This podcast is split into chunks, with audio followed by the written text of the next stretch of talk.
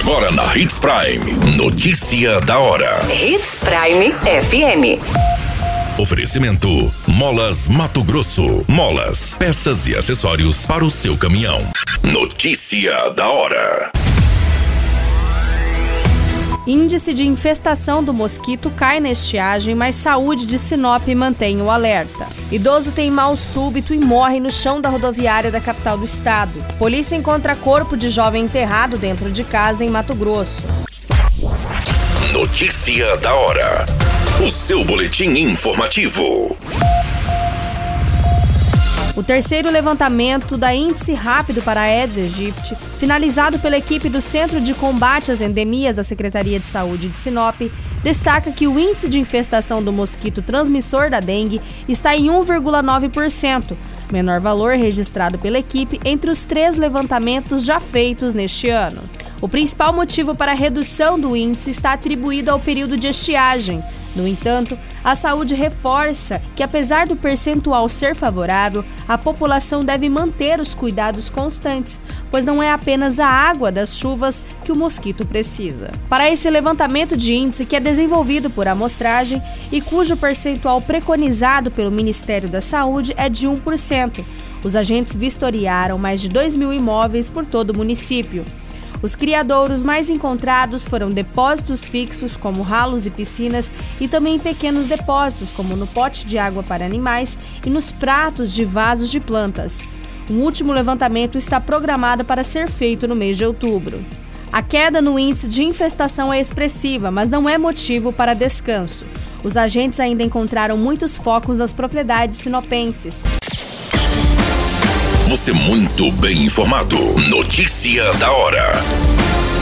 Na Hits Prime FM. Um idoso identificado como Antônio Itamar Aleixo, de 66 anos, acabou tendo mal súbito e falecendo na rodoviária de Cuiabá. Ele morava no município de Juari e estava na capital para tratamento de saúde. Segundo as informações, dão conta de que a vítima estava em Cuiabá com uma cuidadora para fazer uma consulta médica.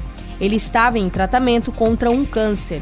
Assim que chegar à capital, o idoso começou a passar mal e foi apoiado pela cuidadora e pessoas que passavam ali pelo local. O serviço de atendimento médico, médico SAMU, chegou a, chegou a ser acionado, mas quando, mas chegou, quando chegou, o homem já, estava, já estava, em óbito. Segundo a polícia, Segundo a polícia civil, como, se, como trata se trata de um caso de morte natural, natural a ocorrência, a ocorrência não foi registrada. Notícia da hora.